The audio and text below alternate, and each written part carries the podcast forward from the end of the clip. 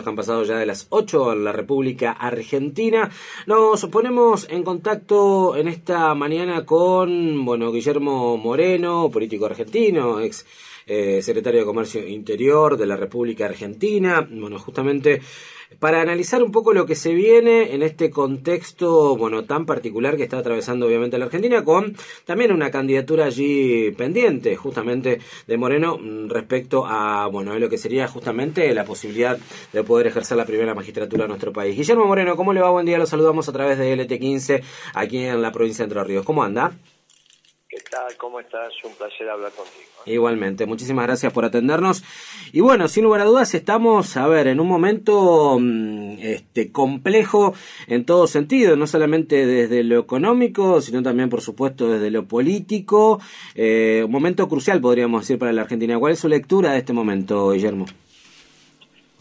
Bueno, nosotros ya habíamos dicho hace mucho tiempo atrás incluso cuando Cristina lo eligió Alberto Fernández, que esto iba al fracaso.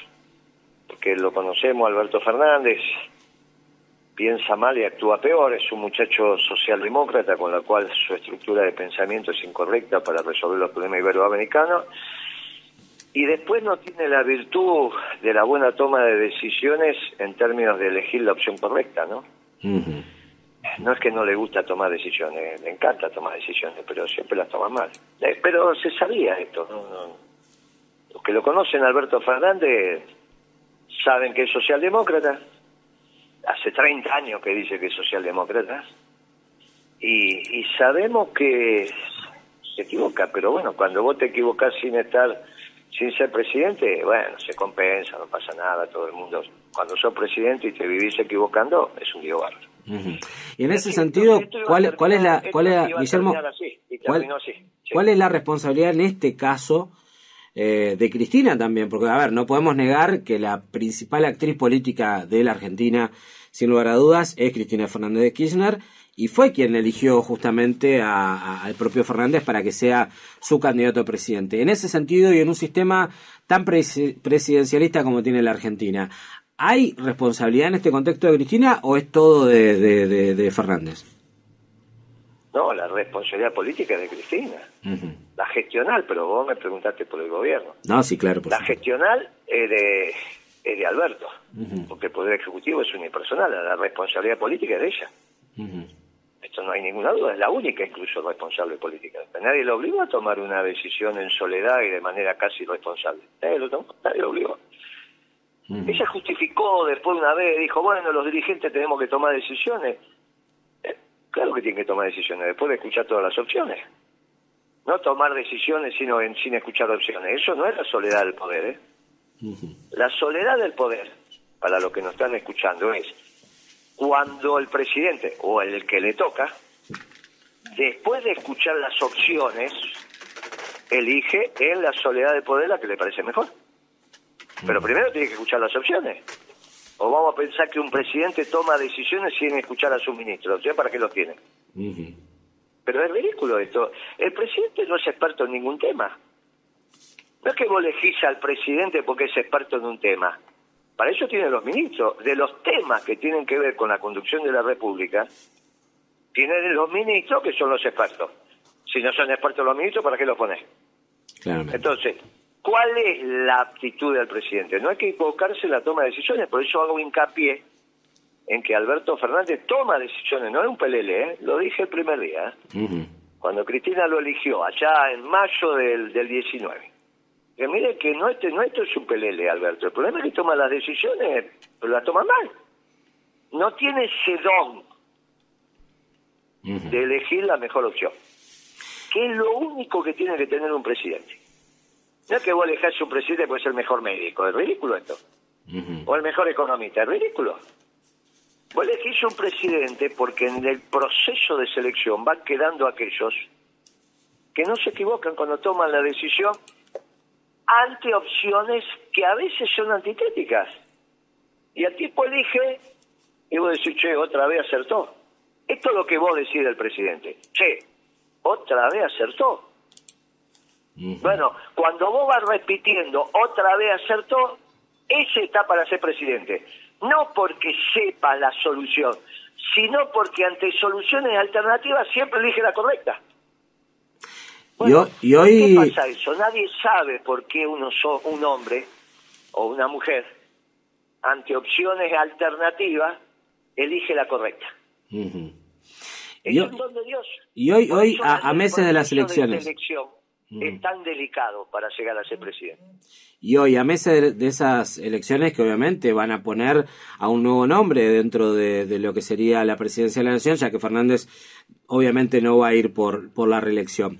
Eh, ¿Cuáles son las opciones para usted más este, interesantes de lo que se viene? ¿Hay, hay una salida, eh, a ver, mm, que pueda al menos este, mejorarnos un poco las condiciones a los argentinos, que estamos bastante complicados en este último tiempo, sobre todo con la inflación, que es uno de los principales flagelos que tenemos, y usted le tocó lidiar de alguna manera en ese momento en la función pública con este tema puntual.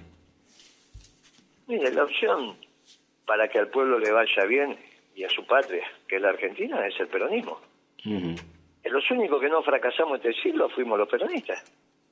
Fracasaron los radicales ahora se hacen los tontos, pero fracasaron los radicales recientemente con Cambiemos, ¿no? Bien, fracasaron los neoliberales con Cambiemos, no hay duda. Fracasaron los progresistas con Alberto Fernández, no hay duda. ¿Quiénes son los únicos que no fracasamos? Los peronistas. Ahora, tiene que venir un gobierno peronista, doctrinariamente peronista. ¿Y quién mejor representa esa, esa figura? Bueno, algunos compañeros dicen que yo. Ahora, si aparece otro, con todo gusto. Yo no sé si aparece otro por ahora. Desde el peronismo estoy hablando, ¿no? Este frente de todo, para mí esto terminó, aparte ya está claro que el gobierno no fue peronista. ¿Y hay, hay coqueteo con mi ley o no, Moreno? ¿De parte de quién? De los dos. ¿De qué dos? Digo, de, de, las líneas, de la línea que maneja mi ley, de lo que usted de alguna manera representa. ¿Existe algún punto de encuentro o no? Mire, yo valoro a mi ley en términos políticos porque movió, movió la palmera. Y cuando en la política alguien mueve la palmera, a mí me parece que está bien. De última, está convocando ese espíritu de rebelión de la juventud. Ahora, en términos económicos, está en la edad del pavo. Yo como ya crié mis pibes y pasaron por la edad del pavo, sé que es un problema de que evolucione. En algún momento deja de adolecer Deja de estar en la edad del pago y te vas transformando en adulto. La mm. política es para adultos, no para muchachos que están en la edad del pavo. Ahora, te vuelvo a decir, lo veo con misericordia, todavía está haciendo los primeros palotes mi ley en economía, ¿no? Que alguno quiera decir que es un experto economista, es un muchacho que no tiene tantos años de recibido, por más que grande, estudió de grande, y este modelo que él maneja es un modelo que te enseñan en la facultad para hacer los primeros palotes. Eh, Pero no, le parece no le parece aterrador alguna de las propuestas de mi ley. No sé si tuviste pibe, tenés, tuviste pibe vos la edad del pavo, vas sí, a la historia. Por supuesto. Bueno, viste que no se bañan, no se cortan el pelo, entras al cuarto y hay un tufo bárbaro, hasta que tu señora se cansa y abre la ventana y dice, pibe, anda a bañarte, dejate broma. Bueno, mi ley está en esa etapa. Y te está en la etapa de la edad del pavo. Ahora, vos a tu hijo lo aguantaste en la edad del pavo. No que lo, pusiste de patita en la calle. Te la aguantaste, dijiste, bueno, hay que aguantárselo dos años y listo, bueno, listo. Mi ley está en términos económicos en la edad del pavo. Nadie discute seriamente economía con mi ley. ¿Qué vas a discutir? Te dice, ah, le voy a poner una bomba al Banco Central. ¿Y qué, qué le vas a decir vos? Es lo mismo que cuando tu hijo vos lo mandabas a bañar y dice, me voy de casa, ¿eh? ¿Qué le vas a decir? Lo, que pasa es que suena aterradora alguna de las propuestas de mi ley, digo... Bueno, también suena aterrador tu hijo la edad del pavo. imagínate, no, no me baño, porque bueno, no tengo ganas. Y vos decís, este no se va a bañar nunca más. No, vos sabías que a la larga se iba a bañar. En cuanto le pintaba una piba, se iba a bañar, ¿está bien? Bueno, cuando le pintó una piba, se bañó. A esto pasa lo mismo, te suena aterrador, pero de la del pavo, ¿te imaginas que, ¿qué es eso de ponerle una bomba al Banco Central? ¿Que va a volar los billetes por ahí? Ridículo. ¿Qué va a ser un comercio de niños? No, porque algún día va el mercado va a asignar los niños. Entonces va a haber un stock de niños y vos con tu mujer, en vez de que sea fruto del amor, vas y lo compras, como si fuera una mercancía. Bueno, está nada del pavo. No, este, vamos a hacer un mercado de pulmones, porque, bueno, anda el pago. Vos te lo aguantás, lo mirás, te mirás con tu mujer, decís, bueno, ya va, aguantate que queda un año y medio. Bueno, listo. Sí, pero, pero por otro lado propone, por ejemplo, entre otras cosas, eh, a ver, eliminar eh, la educación pública, eliminar en este caso eh, la salud pública, volver a la, al sistema de, de, AFJP, digo, son ideas que en algunos casos prende y prende bastante en algunos sectores de la sociedad. Yo, ¿eh? Mm. Porque proponerle una bomba al Banco Central ni siquiera los banqueros quieren. Quieren los adolescentes. Dice, qué divertido ponerle una bomba al Banco Central, van a volar todos los billetes por ahí. Mm. Con dinamita encima, dice, ¿no? Con dinamita. Bueno, yo no, bueno, no sé, ¿hablaste con algún banquero que te haya dicho que sí, que está de acuerdo? No, por supuesto.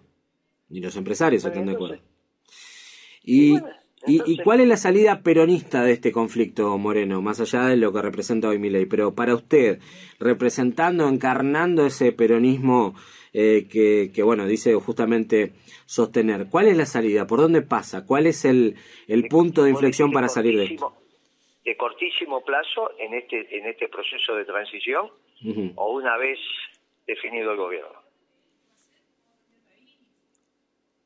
Y la salida en general, digo, tenemos salidas a corto, a mediano y largo plazo. pero amigo, no, no es lo mismo.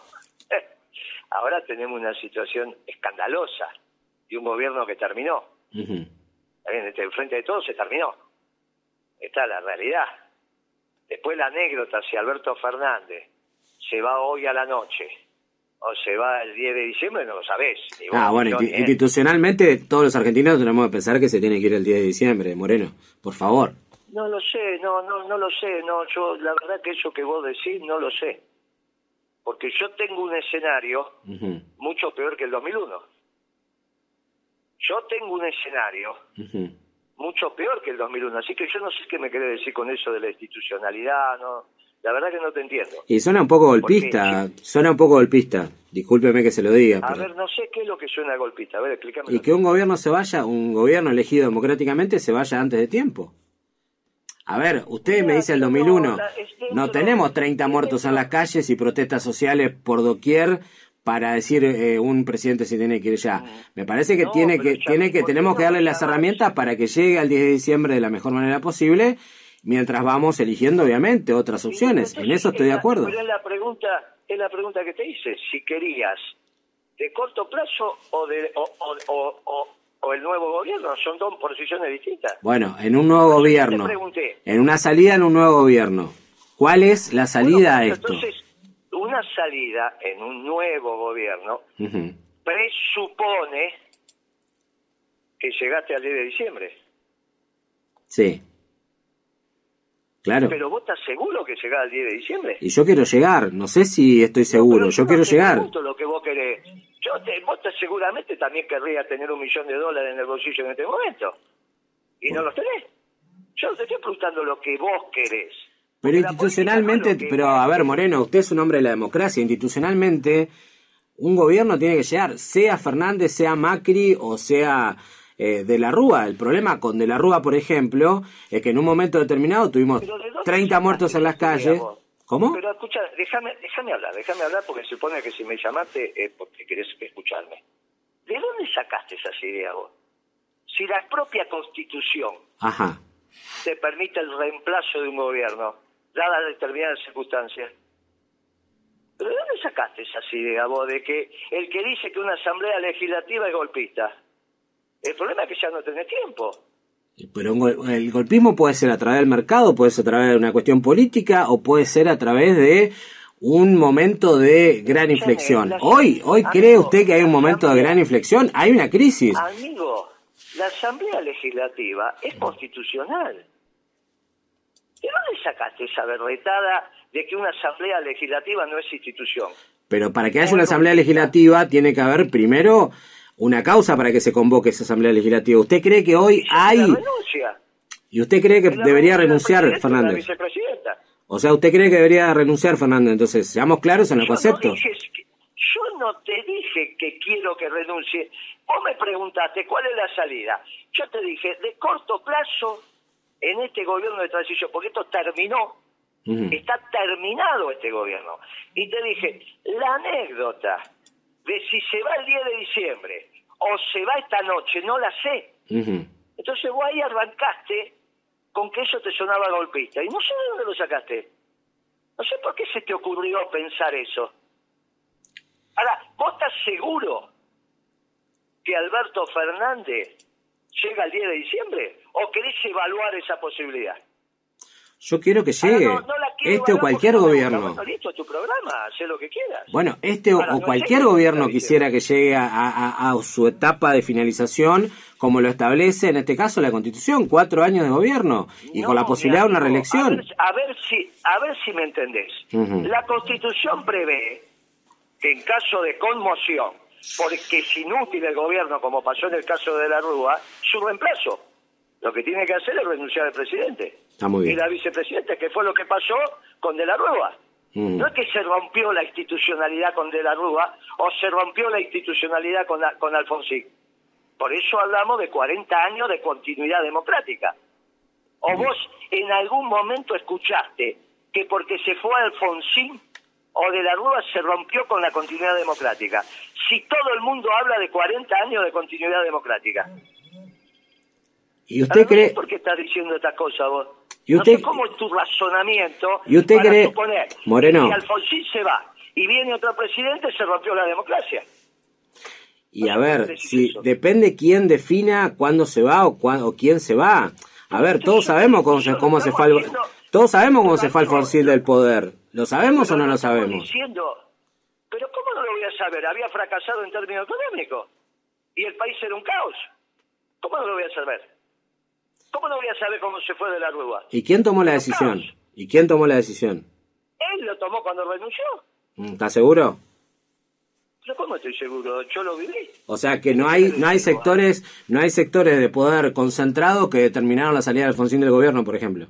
Pero está mal de la cabeza, vos. No, no, no, no. Simplemente me he tomado me he tomado este el atrevimiento por allí de, de bueno de escuchar determinados sectores y fundamentalmente algunos sectores alfonsinistas. El único pero el único que dijo eso fue Moró. Las dos veces. El único que dijo eso fue Moró. Nadie más dijo eso. Ni está escrito ni en ningún lado. Ni los propios radicales lo dicen. Cuando se fue de la Rúa, fue Alfonsín el que acordó con Dualde darle una salida a un gobierno que se había terminado. Por eso puso ministros en el gobierno de Dualde. Y en el caso del gobierno de Alfonsín, él llama a Menem. Él lo llama. Y lo dice públicamente, mire, no llego. Vamos a adelantar la toma, el cambio de mando. Y Menem le dice, no estoy preparado. Le pregunto, Moreno. Estaba preparado para diciembre. Salgamos de esto, salgamos de esto. Salgamos de esto. ¿Cuáles son las primeras medidas que tomaría usted para poder salir de esta problemática si llega a ser gobierno? ¿Ahora o el 10 de diciembre? Cuando usted quiera. No, ahora, no, querido, son dos momentos distintos. Bueno, el 10 de diciembre. Gobierno. Mm. A ver si nos entendemos. Ahora no puedo ser gobierno. Por eso, el 10 de diciembre. Son dos momentos, son dos momentos distintos. Y bueno, eso es lo que te, esto es lo que me tenía que decir. Hace 10 minutos, cuando te enfrascaste en un debate que no sea menos que sea radical. ¿Sos radical vos? No, no, no tengo una apreciación política concreta. Voy, voy, según el momento político, voy eligiendo, obviamente en ese sentido, pero no, no me considero ni radical ni peronista. Muy bien, muy bien. Entonces, si vos querés las, las, primeras medidas de gobierno, te las puedo decir con precisión. No tengo ningún problema porque las escribí hace seis meses. ¿eh? Lo escucho, lo escucho, lo escucho, lo escucho. Bueno, lo primero que tenés que resolver el 10 a la noche, el 10 a la noche es el tema del Paco. Porque hay un nivel de violencia en la sociedad. Producto. Nuestros números hablan de 250 mil problemas que tenemos, muchachos y muchachas, que transitan entre Capital y el Gran Buenos Aires en este proceso de avanzar con una droga muy particular, muy mm. particular, muy dañina, que a las pocas semanas de tu adicción te destruye la cabeza. Y eso hay que solucionarlo. Todo este nivel de violencia que estás viendo asaltando a los trabajadores, en la parada de los colectivos, a los jubilados. Está estudiado, el producto del Paco. ¿Está bien? Sí. hay que terminar con el Paco. ¿Dónde haces la primera reunión para terminar con el Paco? En Nordelta. No sé si vos en sos de Entrerriano, no sé si conoces Nordelta, pero habrás oído hablar de Nordelta. Sí, claro. ¿Está bien? Bien. Ahí se termina. Porque si vos tenés, no vas a pensar que en la Argentina hay muchos muchachos del narco, ¿no? Los grandes del narco son tres o cuatro. Y los tenés concentrados. Así que hay que resolver este tema. El primer día se termina la comercialización del Paco, punto. Cuando vos querés terminar con la comercialización de un producto, vas a la cabeza. No que vas, si vos tenés problema con un producto, tenés problema con la leche, tenés que hablar con la Serenísimo Sancor, no ir a pelearte con los almaceneros, ¿está bien? Sí. El Paco no es un problema de los búnker. El, el, Paco es donde se procesa y hay tres o cuatro. O sea que el 10 a la noche se terminó el Paco en todo el país. Al otro día, el 11, tenés que mandar una ley de arrendamientos, rural, de arrendamientos rurales al Congreso para la zona núcleo de la Pampa Húmeda, que es donde se produce la mitad de la comida que vos comís. Y ahí en la Pampa Húmeda, zona núcleo, hay que introducir el capitalismo moderno, porque hay un sistema feudal, donde los dueños de la tierra alquilan la tierra y reciben como alquiler el 50% de la producción o el 40% de la producción. Eso se llama sistema feudal. Y si vos querés un sistema capitalista, tiene que romper el capitalismo moderno en la zona más productiva de la Argentina. Cuando vos generás la ley de arrendamiento, que siempre estuvo la Argentina, ¿eh? no es ninguna novedad una ley de arrendamiento, rápidamente bajás el costo del alquiler. Cuando vos bajás el costo del alquiler raudamente, raudamente, podés poner las retenciones donde las tenés que poner. Cuando vos ponés las retenciones donde las tenés que poner, sin perjudicar al productor, al hombre que trabaja, sin perjudicar a los contratistas y mucho menos a los trabajadores del campo, vos estás en condiciones de recaudar para asignar esa recaudación pura y exclusivamente al pago de la deuda externa entre 8.000 y 10.000 millones de dólares. Que es lo que vos necesitas poner arriba de la mesa para renegociar este mal acuerdo técnicamente hecho con el, con el Fondo Monetario. Que no es culpa del fondo, sino de Guzmán. Estuvo mal hecho en la Argentina, ¿te acuerdas? Te imaginas que los técnicos del fondo que pueden saber de la Argentina. Poco y nada. Nosotros no creemos que los muchachos del fondo se la pasan estudiando la economía argentina. Esto es falso, de toda falsedad. No saben nada. Del Fondo Monetario vino lo que al Fondo Monetario fue. ¿Qué fue? El acuerdo de mutuo redactado por Guzmán. Mal hecho técnicamente. Mal hecho. Muy bien. Para renegociar eso hay que poner la plata arriba de la mesa. De ahí tenés de dónde sacan la plata. Ley de arrendamiento y retención en la zona núcleo de la Pampa Húmeda. Pero a su vez tenés otro hecho virtuoso con las retenciones. Te va a bajar el precio de la comida en términos proporcionales, estoy hablando, no nominales. Con los ingresos populares, que son los ingresos populares, sueldos, salarios, jubilaciones y pensiones. Hay una desproporción entre lo que gana el pueblo trabajador, pasivo o activo, y el precio de los alimentos básicos. Hay que volver a una relación justa y razonable. Cuando vos volvés a una relación justa y razonable, te empieza, empieza a sobrar algún, algo de plata a esa muchachada. Con lo cual va a ir a otros bienes, que son los que dejaste de consumir. En eso vos tenés dos decisiones para tomar, o importar los bienes o los producís. La posición peronista es producir los bienes, por eso decimos, vamos a reindustrializar la Argentina. Ahora, ¿cómo reindustrializar la Argentina? ¿Cómo generás rentabilidad en las empresas? Tenés que bajar el precio de la energía. También rápidamente, como lo tuvimos en la década ganada, donde el gasoil estaba a 60 centavos de dólar del dólar de exportación. Cuando vos bajás el precio de la energía, porque haces costos, vos fíjate que hay una competencia entre los economistas para ver quién aumenta más la luz, con el argumento de que está barata. Y yo, yo no sé, para mí no está barata, porque nadie me hace costo. Yo hice costo hace 11 años atrás del megawatt. El último funcionario que hizo costo del barril de petróleo en Argentina y del megawatt en términos de generación fue Moreno. Después nunca más hizo, nadie. Sin embargo, todo te dice que está barato. Y si no haces costo, ¿cómo sabes que está barato? No, porque lo, que, lo comparo con lo que pagan los uruguayos. ¿Y qué me importa los uruguayos? Ellos tendrán su esquema, nosotros tenemos que tener el nuestro. Muy bien, cuando, y yo te aseguro que bajás raudamente también el precio de la energía. Con lo cual hasta las panaderías te vuelven a ser rentables. Porque ¿qué es una panadería? Harina y energía, más el trabajo del panadero. Bien, si vos tenés la energía cara, no solo tenés el pan caro, sino la leche cara. Porque la, la Serenísima es una empresa de logística, Sancor es una empresa de logística. Todo es energía. No podés tener la energía cara y la leche barata. Bien, tampoco podés tener la energía cara y el acero barato. Tampoco podés tener la energía cara y el aluminio barato. Fíjate cómo empezás a trabajar. Cuando vos resolves esto, es como una buena tierra. Sol, agua y amor. Mm. ¿Qué fue lo que hicimos en la década ganada? ¿Qué te pasaba en la década ganada? Comías un asado una vez por semana y no te tenías que endeudar. Llenaba de eh, la nafta, de nafta el tanque del auto y no sacaba su crédito. Bien, estos son los dos vectores de competitividad de la economía argentina. Después a la economía hay que dejarla transitar, sencillo. Ladrillo sobre ladrillo como lo hicimos.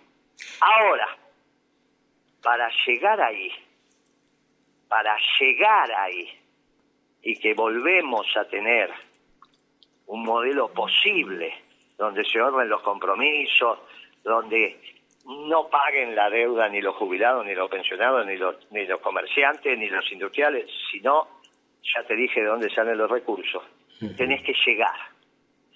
Y acá vamos a un tema muy delicado, porque evidentemente me parece que lo tenemos que reflexionar por cómo vos hablaste. Y te lo digo humildemente. La Argentina es un pueblo urbano, urbano. ¿Qué significa que es un pueblo urbano? El 95% de los argentinos, para satisfacer sus necesidades, tienen que ir al mercado. ¿Está bien? Hay un 5% de argentinos que van a caminar por ahí alrededor de su casa y funcionan en una economía de subsistencia. Pero eso es un 5%. Todo el resto, incluido vos, yo y todos los que vos conocés, todos los que vos conocés, van al mercado, que no es el banco el mercado, el mercado es el mercadito, el almacén de la esquina de tu casa. Y van con un billete y se llevan un bien, que se lo comen. Si ese bien no está, porque este gobierno de descerebrados no hace nada para abastecer el mercado, es todos contra todos. Lo que vos decís, no, golpita, Moreno, bueno, ahora escuchó cachitito. Si la leche no llega a la esquina de tu casa, porque este gobierno no garantiza eso, como no lo garantizó Alfonsino, no lo garantizó de la Rúa, es todos contra todos. Y el final es mucho más grave que el 20 de diciembre. Muchísimo más grave, ¿eh? No un poquito más grave. Lo que hay que hacer es tratar de evitar ese final. Y si para evitar ese final hay que tomar las decisiones institucionales que hay que tomar, hay que tomarlas. Porque para eso la democracia tiene sus procesos de autocorrección, como se demostró con Alfonsín y como se demostró con De la Rúa. ¿Usted, ¿Usted lo cree, Moreno, que por allí se baja tres puntos el, tres, cuatro puntos el, la inflación mensual, la situación no se calma un poco más, creo que allí está un poco el problema. escúchame, no sé, pero eso es magia. ¿Vos sabés el déficit fiscal que tiene en este momento el gobierno? Es peor que el que tenía Alfonsín cuando se tuvo que ir. Alfonsín cuando se fue tenía 14 puntos de déficit fiscal medido sobre el PBI. Este gobierno llegó a 16 en marzo. Ahora, vos no tenés por qué saber esos números, yo sí. Yo sí. Y la única variable es el gasto, y la única variable para la inflación es el, es el déficit fiscal, ¿no hay otros, otras variables? No, la inflación es multicausal. Pero cuando vos tenés esa barbaridad de déficit fiscal, la dominancia es total. La dominancia fiscal es total, por eso tenés que recibir, resolver ese déficit fiscal generando los recursos para honrar los compromisos de la. Por eso estoy hablando de 8 mil a 10 mil millones de dólares que te dije de dónde sale. Y el esfuerzo lo tiene que hacer la sociedad rural argentina, que es donde se juntan los propietarios de la tierra en la zona núcleo de la Pampa Húmeda. Por eso no me invitaron a la reunión de la sociedad rural cuando juntaron a los, a los candidatos a presidente. ¿Por qué no lo invitaron a Moreno? Porque yo le hubiese dicho ahí, muchachos, le toca a ustedes. No le toca a los jubilados. Ahora, ellos no quieren escuchar que le toque a ellos. Bueno, entonces yo te digo, mira, les toca a ellos. Ahora, la dominancia fiscal es absoluta. La emisión monetaria en los últimos 15 días es espantosa. Más los retrasos que están generando en los proveedores. Ahora, resulta que a Cristina se le ocurre empezar a hablar de economía, cosa que no sabe. Porque si hay algo que no sabe Cristina es economía, nunca habló de economía. No sé qué se le agarró ahora en los últimos cinco o seis discursos a hablar de economía. Entonces presupone que no hay correlación entre el déficit fiscal y la inflación. En Argentina, hoy, casi llega a uno esa correlación, o sea que es perfecta. Bueno, esto, ¿por qué nosotros trabajábamos con superávit fiscal? Porque nos gustaba. Porque pensábamos que divertido, no, porque la, la dominancia fiscal cuando vos tenés déficit es tremenda. Por eso hicimos la década ganada, con superávit fiscal primario y con un importante superávit comercial. Porque si estás endeudado en pesos, en dólares, es obvio que la generación de dólares a través del comercio de bienes y servicios. Y le pregunto, y le pregunto Moreno porque lo trae a colación. Usted trae a colación obviamente la década ganada eh, como concepto. Quien lideró esa década ganada como concepto fue Cristina. ¿Por qué no es Cristina la candidata? No, ¿cómo Cristina? Kirchner fue. ¿Pero qué les pasa? ¿Se olvidaron de Kirchner? No, por supuesto. Se murió en el 10. Pero de Kirchner, que era el jefe político se murió en el 2010. ¿Pero usted la, resta todo protagonismo a Cristina de lo que fue ese proceso de 12 años? Tuvo, mientras estuvo vivo Kirchner, el jefe político fue Kirchner, dicho por Cristina y por todo lo que tuvimos en ese gobierno. ¿Está bien? Cristina toma protagonismo en el 11. En el 11 tenemos el 12 que sigue la inercia de la década ganada. El 13 es un año de transición y el 14 viene Kisilov y devalúa. Mientras Kirchner decía, no jodan con el dólar, lo primero que hizo Kisilov fue joder con el dólar y devaluó. Y empezó esta década perdida. Esta década perdida es dos años de Cristina con Kisilov, cuatro años de Macri y cuatro años de Alberto, o los que fueran ya van tres años y pico. Y ahí tenés la década perdida, que la, como dijiste vos, cuando hiciste una de las preguntas, la gran responsable política de esto, la gestional es Alberto y la política es Cristina. Desde la devaluación de Kicillof hasta ahora. Porque no te olvides que durante Macri también dividió el peronismo innecesariamente, en el año 17. Innecesariamente. Guillermo Moreno. Entonces, acá tenés los grandes responsables políticos y la década ganada. La década ganada comienza con Dualde y termina en el 2012. El gran protagonista de la década ganada es Kirchner. El que generó la base de la década ganada, no tenga ninguna duda, fue Dualde, con Remel. Y después, Kirchner lamentablemente, para la Argentina y obviamente para su familia, fallece en octubre del 10. En el 11, año electoral, seguís con inercia. En el 12, esto se termina. En el 13, tenés un año de transición. Y a la salida de esa transición, empieza la socialdemocracia con Kisilov. Y termina coronándola con Alberto Fernández. Y el fracaso total. Guillermo Moreno, estamos... igual que fue con el Estamos 10 minutos pasados del, horario del programa. Le agradezco la entrevista, muy interesante siempre poder charlar con usted. Y bueno, eh, veremos entonces qué, qué depara el destino. Ojalá que, que bueno, se pueda acomodar un poco la cuestión. Le agradecemos muchísimo. Gracias por tu tiempo y siempre que llovió paró. Por supuesto. Y finalmente la solución de esto es un gobierno peronista con una doctrina peronista que obviamente será un plan económico peronista. Te mando un abrazo y gracias por tu tiempo. Gracias, Guillermo Moreno, muy amable. Nos vamos, señora. Nos vamos, y pasaditos. Chau, que la pasen. mañana. Está sintonizado.